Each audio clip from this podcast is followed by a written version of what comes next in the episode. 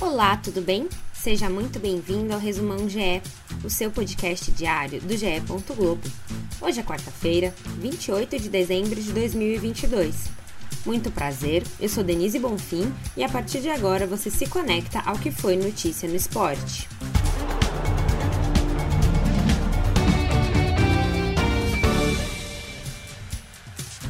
Neymar não teve um bom retorno ao PSG depois da Copa do Mundo. O camisa 10 recebeu dois cartões amarelos em um intervalo de dois minutos na vitória da equipe por 2 a 1 sobre o Strasbourg.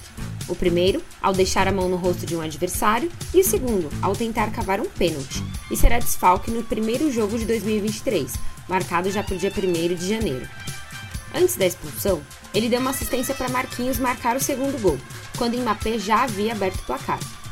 O gol do Strasbourg foi contra, também do zagueiro brasileiro. O PSG é o líder invicto do francês, com 44 pontos, seguido pelo Lens, com 36. No campeonato inglês, o Manchester City venceu o Leeds por 3 a 1 com dois gols de Haaland. O time de Guardiola é o segundo colocado com 35 pontos, atrás do Arsenal, que soma 40. Newcastle e Tottenham, com 33 e 30, completam a zona de classificação para a Liga dos Campeões. No Brasil, o Vasco anunciou Lucas Piton, quarto reforço da equipe para 2023, que vem do Corinthians. O contrato será válido por quatro temporadas.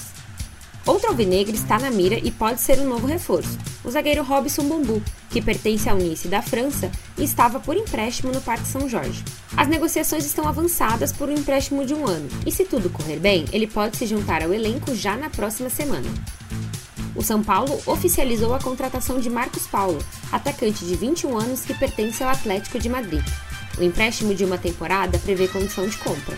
Esse é o quarto reforço da equipe, que se prepara para a reapresentação no dia 2 de janeiro.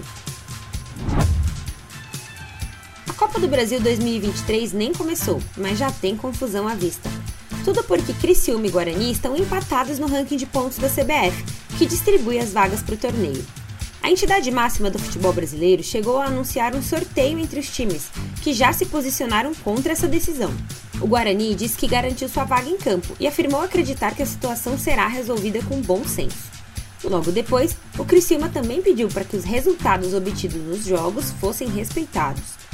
A CBF não deu mais informações sobre esse eventual sorteio. A Copa do Brasil começa no dia 22 de fevereiro. Técnico Abel Ferreira desconversou sobre a possibilidade de comandar a seleção brasileira após a saída de Tite. Durante o lançamento do seu livro em Portugal, o comandante do Palmeiras afirmou que vive o aqui e o agora, e não o se. Abel e o elenco do Palmeiras estão de férias e também devem retomar os trabalhos na próxima segunda-feira. Agora, fique ligado na agenda do GE, lembrando que os horários são de Brasília. Às 7h15 da noite tem clássico no NBB. Flamengo e Franca se enfrentam na tela do Sport TV 2, valendo a liderança da competição.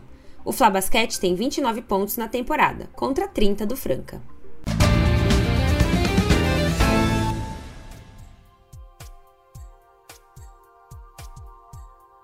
Esse foi o Resumão GE, podcast diário disponível no ge.globo, no Globoplay, na sua plataforma de áudio preferida e também pela Alexa. É só pedir para a Alexa tocar as notícias do GE.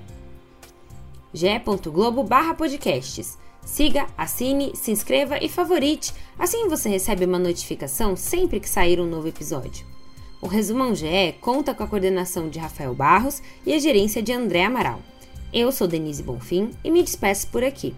Voltamos na quinta-feira. Um abraço, tchau!